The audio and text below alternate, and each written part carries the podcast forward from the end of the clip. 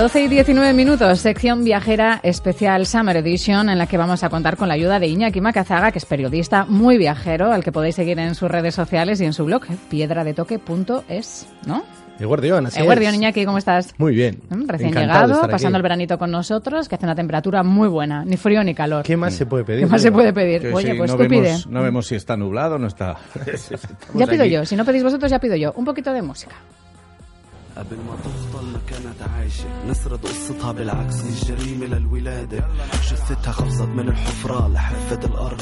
طلعت العظم من جبينها وانبلعت بالفرد. صدى صوتها صرخ وهي ردت عليه دموعها تصعد من الخد للعينين من ورا غنت الدخان في وجوه العيلة أخوها بلا خجل حط الفرد بجيبه Estamos escuchando a Dam, que es un Un rapero. artista, rapero, es una de sus canciones y creo que es bastante popular allá de, bueno, de donde has venido hace poquito.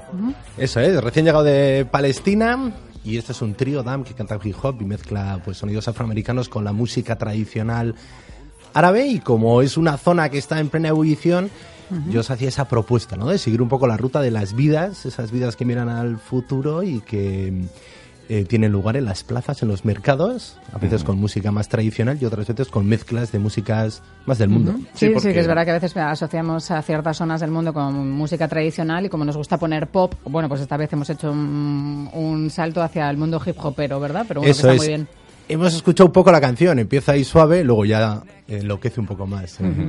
Bueno, bueno, la podemos dejar de momento porque luego has traído, como bien dices, más sonidos, más músicas. eh, has estado en Palestina, como decíamos, sabemos que es una zona, eh, bueno, pues con su conflicto, con su ocupación, eh, pero donde la vida sigue y tiene que seguir y donde también está presente el turismo, el viajero, porque tiene muchísima historia y muchísima riqueza, básicamente también por, por, bueno, por la importancia del turismo religioso, ¿no? Hablamos también de Tierra Santa, que es una forma de, a veces, vender ese destino, ¿no? Ha sido Eso es. muy intenso, supongo, ¿no? Como Sí, estos días terminaban los partidos del Mundial y había, eh, me fijé también como vienes con el foco, ¿no? Y había un anuncio, que el primero, uno de los primeros anuncios era Israel con Tel Aviv y Jerusalén, ¿no? Y Tierra Santa está también en la ruta, ¿no? De pues esos grandes viajes y también, pues, de Tierra Santa, en los viajes religiosos, ¿no? Está ahí, pues, Belén, Nazaret, eh, la Iglesia de la Natividad, el Santo Sepulcro y está ahí también un trocito con toda la historia de las religiones, ¿no? Tanto el lugar donde Mahoma ascendió al cielo, el muro a las lamentaciones, donde nació Jesús, y eso se nota y está presente.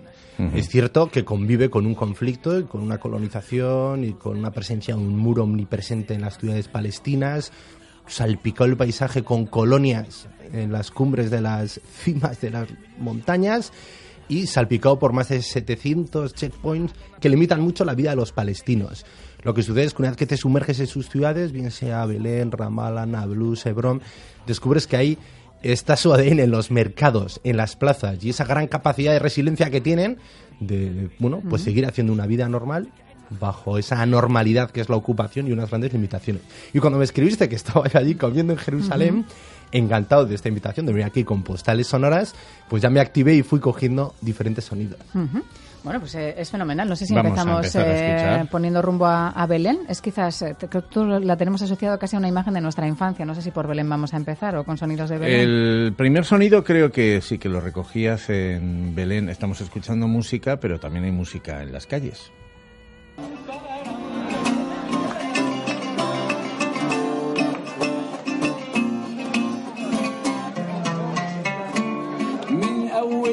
شفت عيونك رسمولي أيامي أيامي الحلوة معاك وما بدي أي شي تاني من ¿Qué tipo de concierto estamos pues? Sí, esto ya está atardeciendo en Belén, eran las primeras horas del viaje, que es cierto que la entrada, aunque pues Belén recibe más de 2 millones de turistas y muchos vienen con agencias eh, israelíes, no tiene ningún problema, ¿no? Aterrizan en Tel Aviv y ya van cruzando pues esas fronteras que ha ido marcando Israel. Eh, en mi caso, pues eh, un poco más tensa, ¿no? Es con incertidumbre si iba a poder entrar o no. Y una vez que estás dentro, bueno, como también vienes con ese foco también, ¿no? De ver la geografía política y los cruces de fronteras, pues ya empiezas a Atento tu a todo, cerebro, ¿no? ¿no? A- el cruce de atento. frontera es cruzar ese imponente y terrible muro, también hay que decirlo, ¿no? Pues sí, claro, pero el muro es omnipresente, no sabes Sí. muy bien cuándo lo dejas de cruzar. Hmm. Y dónde da la sombra, dónde da la luz. En el caso de Belén, el muro está muy integrado, es más, hasta el artista británico Banksy tiene ahí un hotel con las peores vistas del mundo que da al muro y han sabido incorporarlo, ¿no? Está lleno de grafitis, algunos gritan, no hagas muros, haz humus, ¿no? Con muchos artistas locales. Y tiene un toque divertido. En los menús del día, los restaurantes, teléfonos para coger taxis, pero ya sabes tú eh, occidental que llegas ahí para pasar unos días, que al final, pues ese muro, aunque es, eh, lo hayan incorporado a su vida, no llega a ser un muro, ¿no? Que marca ese apartheid. Pero está lleno de vida, que era un poco ese homenaje hoy, ¿no? Con sonidos. Y esto también, eran las primeras horas y vas corriendo, que van a cerrar la natividad. Bueno, pues hemos estado con gente, pero también queremos ver esos lugares. ¿Este eh, concierto era lo que escuchábamos música en el interior o en el exterior? Pues era en un cruce de caminos. Yo me quedé haciendo y cogiendo el sonido, pero era una calle, para mí, una, una calle más de Belén. Belén no es muy grande, llegan dos millones de turistas, pero como vienen se marchan. Y es cierto que tiene muchos hoteles, pero están muy bien integrados en la parte antigua de la ciudad. Y esto era, pues cruzando un mercado y de camino a esa esplanada donde está el ayuntamiento y está la iglesia de la Natividad. Que es cierto que nos imaginamos Belén, ¿no? Pues en nuestro Con su imaginario. pesebres, con su su pesebre, mula, los pastores, todo, una estrella todo, ahí omnipresente. Muy pequeñito, un pueblo como muy de, de- de campo, pero no. Muy claro. pequeñito y una iglesia mm, pequeñita con una entrada pequeñita.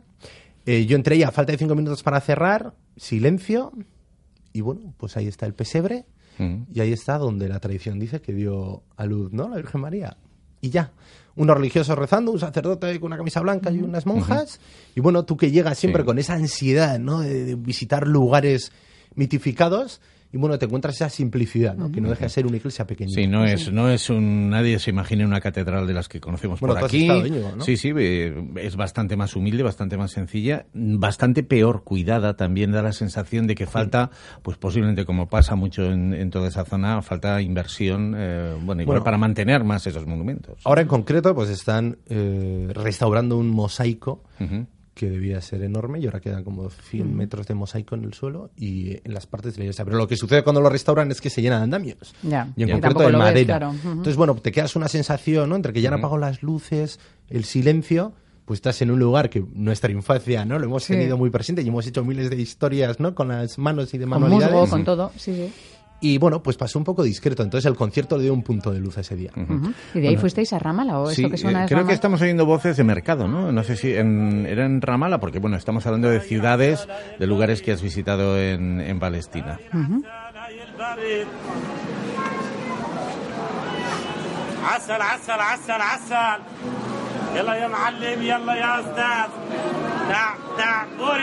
Y aquí estamos escuchando vendedores, supongo, ¿no? La un té, que supongo que es lo típico, ¿no? Que hay que tomarse un té ahí. ¿eh? Al final del viaje, ¿no? Eh, llega Ramala, que es una ciudad que es relativamente moderna y está creciendo muchísimo. Es eh, la sede de la Autoridad Palestina y es otro lugar también muy interesante para visitar en estos viajes, saliéndote un poco ya de la ruta de las ciudades sagradas.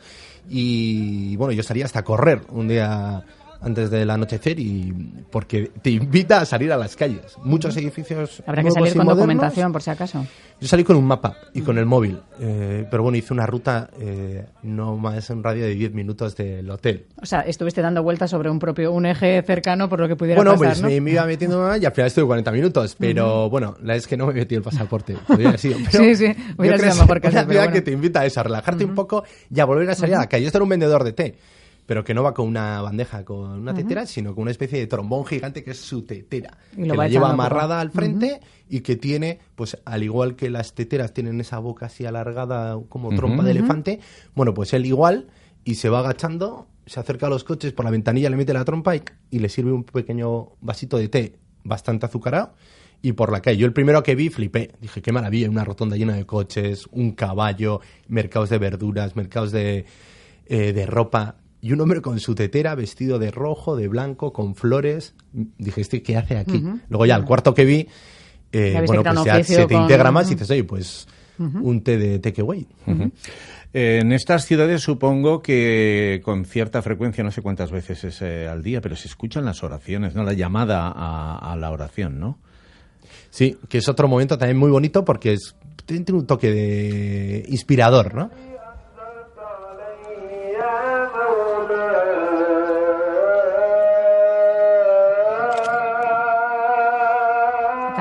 Que la hora no siempre es buena, que una de las llamadas a la oración te pilla en horario de dormir habitualmente al mundo occidental, ¿no? Sí, a mí es un poco siempre, a mí me recuerda mucho a Senegal. Yo hice a Senegal, a Kebemer, un pueblo ahí a las puertas del Sahel, y yo no sé qué habían hecho con, con la llamada a la oración, pero vamos, le habían puesto un bafle y toda la noche llamando a la oración. Eh, se te metía en el sueño y, y bueno, Igual se te quedó atrapado imaginabas el otra cualquier play, historia. ¿no? en el Pero en este caso no.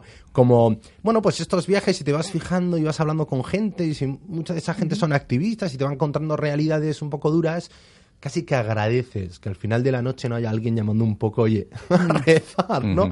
Y en este caso era Ramala, en un hotel eh, con, bueno, pues con vistas a ese skyline de la ciudad, que os digo que es una ciudad, un pequeñito bocho, con edificios muy alargados, en construcción, nuevos, y que, bueno, oxigena un poco esas otras ciudades, ¿no? Belén, Jerusalén, Nablus. ¿Nablus también es una gran ciudad o, o es más pequeña? No es una gran ciudad, está al norte, sí que tiene pinta de ciudad castiza. Eh, es una ciudad que aguantó mucho eh, la resistencia, segunda intifada, 2000-2005, y, y bueno, pues esta es otra parte de la sombra, ¿no? Hubo una gran represión sobre su población y ahora pues tiene una gran resistencia. Tiene un casco antiguo también muy bonito, en piedra, eh, le llaman la pequeña Damasco. Yo no estoy en Damasco, pero bueno, te podrías imaginar, ¿no? Estas ciudades que están un poco a las puertas o cerca del desierto, muy en sombra, con un, cas- un casco Sí, que te recuerda un poco lo que pudieron ser las primeras caravanas, ¿no? De cuando aparecían con camellos, empezaron los Sí. comercios y poco a poco se generaron ahí ciudades, ¿no? Como Sí, sí, eso es, que, que construyen con piedra, que hacen los mercados en calles que culebrean unas con otras, y lo mismo. Eh, se ve que lo que les va es la venta y el comercio, ¿no? Y ahí tienes tiendas con muchísimas especias, junto a muchísimos frutos secos, junto a muchos pasteles de azúcar y luego ropa, ¿no? Que puedes tener los míticos palestinos, pero también ropas tradicionales mucho más elegantes, o, o mudas, o ropa interior, o balones, y luego lo que sucede también por el mundo, que los maniquís, bueno, estamos acostumbrados aquí a un nivel de maniquí muy top, pero bueno, por ahí pues empiezas a ver muñecos que dices, ojo que como no sabes muy bien si son eso. pesteñé, me, me voy corriendo, ¿no? Vamos a poner sonidos de mercado también.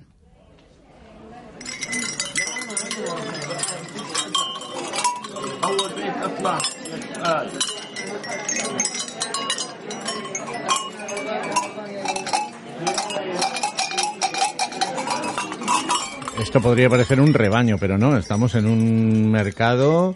Eso eh, es. Eh, volvemos a cerrar el círculo. Este es el mercado de Jerusalén, eh, en la zona vieja, que también, eh, en torno a un gran lugar de tiendas, muy sugerente para el turista, ¿no? Porque vuelves a encontrarte desde cerámica armenia a estas campanas que cuelgan de muchísimos puestos, que no sé si casi son decorativos o están en venta, y te vas cruzando pues con rabinos que van hacia el muro de las lamentaciones eh, to- ultraortodoxos con eh, túnicas y gabardinas aterciopeladas negras, sombreros, barbas, cada una más larga, que entre ellos sabrán diferenciarse perfectamente en función de cómo lleva el gorro, la barba, el color de la piel, de los ojos, pero para ti, bueno, pues sigue siendo un elemento muy exótico. A jóvenes que están haciendo el servicio militar con Israel, que suelen hacerlo a las puertas de la universidad, esos tres años consecutivos, y además, en función de donde hagan el servicio militar, luego acceden a una universidad u otra y los ves altamente motivados en muchas esquinas y luego pues palestinos corriendo, saliendo, haciendo Y compras. turistas en Jerusalén, me imagino que Y turistas a de tope. todas partes. el claro. típico turista con el paraguas... eh, El- el guía, ¿no? El guía. abrir o cerrar una banderita de Israel, van marcando también los flujos de esos mercados. Y es cierto que en cuanto quieres hacer alguna foto, pues te vas topando con caras que te, que, que te van llegando, ¿no? Y estas eran las campanitas de ese, de ese mercado de la parte vieja de Jerusalén, ¿no? Que también convive mucho la otra realidad, ¿no? De ese esfuerzo por Israel por ir eh, expulsando a la población palestina de estos lugares ¿no? y expulsarlos a las afueras y el esfuerzo por resistir. Y vas viendo las casas, que muchas están marcadas, ¿no? con crucecitas de cristianos, con estrellas de David los judíos. Y, y bueno, pues detrás de esa compleja burocracia, esa colonización, ese muro y esa ocupación, pues está la vida, que eh, parte por los comerciantes, por los ruidos de los mercados y luego por el turismo. Hay también una postal sonora del muro de las lamentaciones, si no me equivoco. Vamos a escucharlo.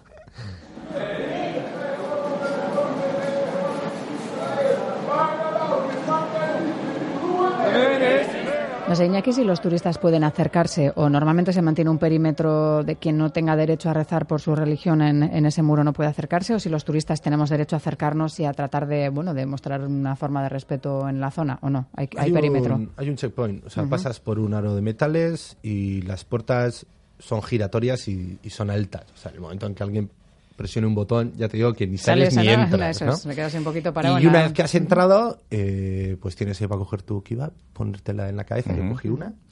Y, y, ahí están, hay una parte para las mujeres, otra parte para los hombres, y los hombres pueden acceder también adentro, una pequeña sala donde hay muchísimas eh, muchísimos libros, una biblioteca para rezar, y la gente está rezando en grupo, van respondiendo, mirando la cabeza, tocando el templo un templo que es lo que queda, ¿no? Y, que es un poco, puedes tocar lo que está siendo la raíz de un conflicto en el que llevan años, ¿no? Uh -huh. Y quedarán años todavía. Es que además hay que decir que el Muro de las Lamentaciones, que lleva ahí, pues eso, toda la vida, vamos a decirlo, pero es que justo arriba está la esplanada de las mezquitas. Es, la, sí. Cuando ves esa imagen te das cuenta de... De, de, de por qué las intifadas han surgido en sí, momentos de tensión en ese punto, precisamente. Es un lugar del mundo en el que la gastronomía supongo que también es una explosión de sabores, de olores, de, de colores. Eh, no sé si podemos hablar del humus, si te parece. Si hay diferentes posibilidades, si has probado muchos distintos y si es, bueno, pues digamos el, el plato estrella en la zona o no. Sí, yo creo que hay esos puntos. ¿no? En cuanto llegas a una ciudad que tiene un mercado, ¡pum! Se te oxigena otra vez la mente y disfrutas, porque ves que está, los palestinos están haciendo su vida, ¿no? Cuando oyes sonidos y músicas también que son sugerentes, pum, tu cabeza también se oxigena, ¿no? Y otras con la gastronomía. Mm. O sea, desayuno, comida, cena y cualquier mercado te invita a, a tomar un falafel o lo que quieras. Y el humo está omnipresente con su pan de pita, aceitado y un poco especiado.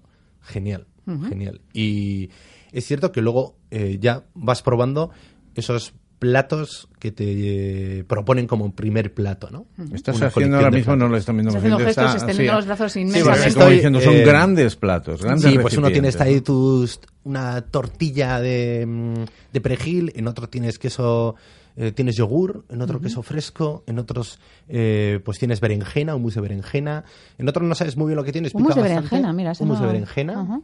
Bueno, yo aquí también aquí también se vende. Hay, uh -huh. hay claro, es que yo el humus lo tengo relacionado a los garbanzos o al puré de, de garbanzo, pero con berenjena sería como un purecito de berenjena también sí, o mezclado. Sí, yo creo que es mezclado, pero sabe bastante a berenjena. Bueno, muy rico, a mí me gusta. Muy rico, muy rico.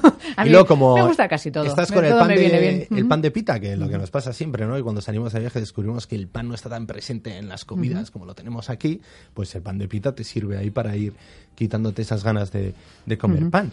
Y luego cocinan también mucho el pollo y el arroz. Tienen un plato del Macluba que lo que hacen es cocinarlo y servirlo boca abajo, o sea, donde en la base de las verduras queda primero y la base del arroz abajo. Eh, tiene también el Darakadauli, que me he ido apuntando, que pues es con pero eso lo sabe, ¿eh? que no lo ha leído. especiados con cebolla, entonces queda un pan crujiente que también, pues ya no sabéis muy bien cuál es la especia, ¿no? Ese café con cardamomo, que pides café, claro, estás de viaje, bueno, notas un poco que ibas el día caminando y necesitas esos golpes un poco de cafeína. ¿A qué sabe el, el cardamomo, más o eh, menos? Pues un poco como a canela, pero uh -huh. igual alguien me oye y me dice, ¿qué dices? Pero a mí un me aire, sabía ¿no? un poco, uh -huh. pues esos aromas que no sabes definir, pero bueno. Nos que... dicen, nos dicen eh, es que claro, aquí hay, que hay mucha gente entendida, nos dicen que el humus de berenjena es el baba ganoush. Baba, baba ganoush. Bueno, nos, Oye, pues es que lo apuntamos, lo apuntamos con ganas de probarlo. Lo apuntamos además. y con suerte eso lo probaremos. Y otra cosa que, que uh -huh. la lengua no sabe si... Eh, el eknafe, que es como un postre con queso fresco y luego una capa de eh, arroz por encima al fuego, uh -huh. crujiente que las primeras cucharadas dices, sí, va, qué divertido. Ya las últimas dices, esto, menuda porción. Esto es potente, Más pequeñito, ¿no? mejor. Y luego la cerveza. Eh, claro. Hay dos cervezas ahí, bueno, habrá muchas locales, pero cerca de Ramala, la Taibe y la Seppers, que yo creo que han amenizado también todos los finales uh -huh. de día. Yo este viaje lo hice con Sodepad, que es una organización que también organiza muchos viajes diferentes por estas rutas, ¿no? A Tierra Santa, uh -huh. pero con ganas igual de descubrir un poco más, coger el pulso al activismo. Todas las realidades, claro. Y uh -huh. tienen un blog y, y, y, en septiembre creo que organizan otro. Es cierto que, bueno, hay que agarrarse mucho a esto que hemos dicho, ¿eh? Buscar sonidos, a encontrar la vida y la gastronomía para que el viaje sea ligero. Berenjena asada, comino, limón, aceite de oliva, sésamo y cilantro. Esa debe ser la receta de, de ese... Llévatela bueno. ¿y la haces. Sí, sí. No, yo lo quería preguntarle a Iñaki si tiene intención de venir eh, todos los jueves aquí a ponernos así los dientes sí, largos con viajes y con este... Es que has visto los detalles claro. que ha dado no solo a esta hora de, no, que muchas ganas. de comida. Bueno, pues hasta la semana que viene entonces, Iñaki Macazaga. ¿eh? Perfecto. Veremos sabores, olores, postales sonoras, veremos a ver de dónde, lo dejamos así. ¿eh? He hecho este experimento sonoro para viajar por el mundo, a ver cómo vamos. Gracias, feliz semana, ¿eh? Sorry. Agur.